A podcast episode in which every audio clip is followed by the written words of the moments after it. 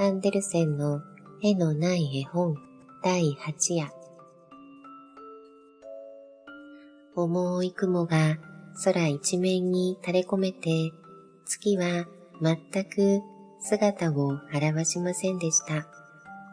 私は二重の寂しい思いに駆られながら、私の小部屋の中に立って、いつも月が輝き出てくるあたりの空を眺めていました。私の思いは広く駆け巡りました。そして毎晩あんなに美しい話を聞かせてくれたり、素晴らしい絵を見せてくれたりした偉大な友達のことに思い及びました。そうです。今までにこの月の体験しなかったことがあるでしょうか？ノアの大洪水の時にも、その水の上をほばしったのです。そしてちょうど今私に微笑みかけているのと同じように、箱舟の上に微笑みかけて、やがて花咲き出ようとする新しい世界の慰めをもたらしたのです。イスラエルの人民が泣き濡れてバビロンの川辺に立ったとき、あの月は縦ごとのかかっている柳の木の間から悲しげにそれを覗いたこともあるのです。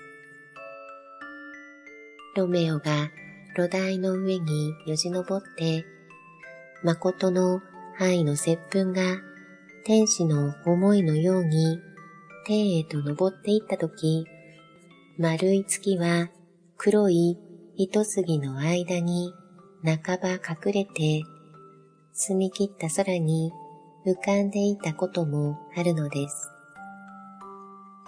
また、セントヘレナの島に幽閉された英雄が、荒涼たる岩頭に立って、胸に勇姿を抱きながら、大海原を眺め合っている姿を見たこともあるのです。そうです。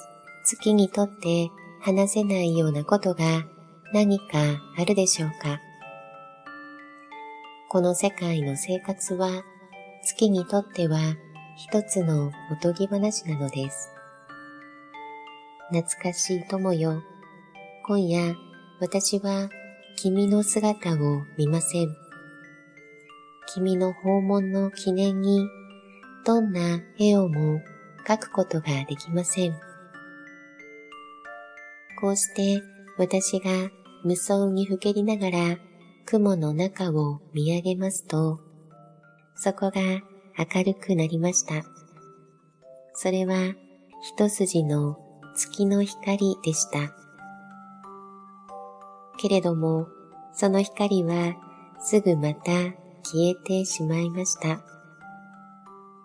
黒い雲が滑っていったのです。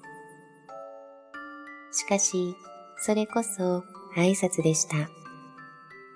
月が私に送ってくれた優しい万能挨拶だったのです。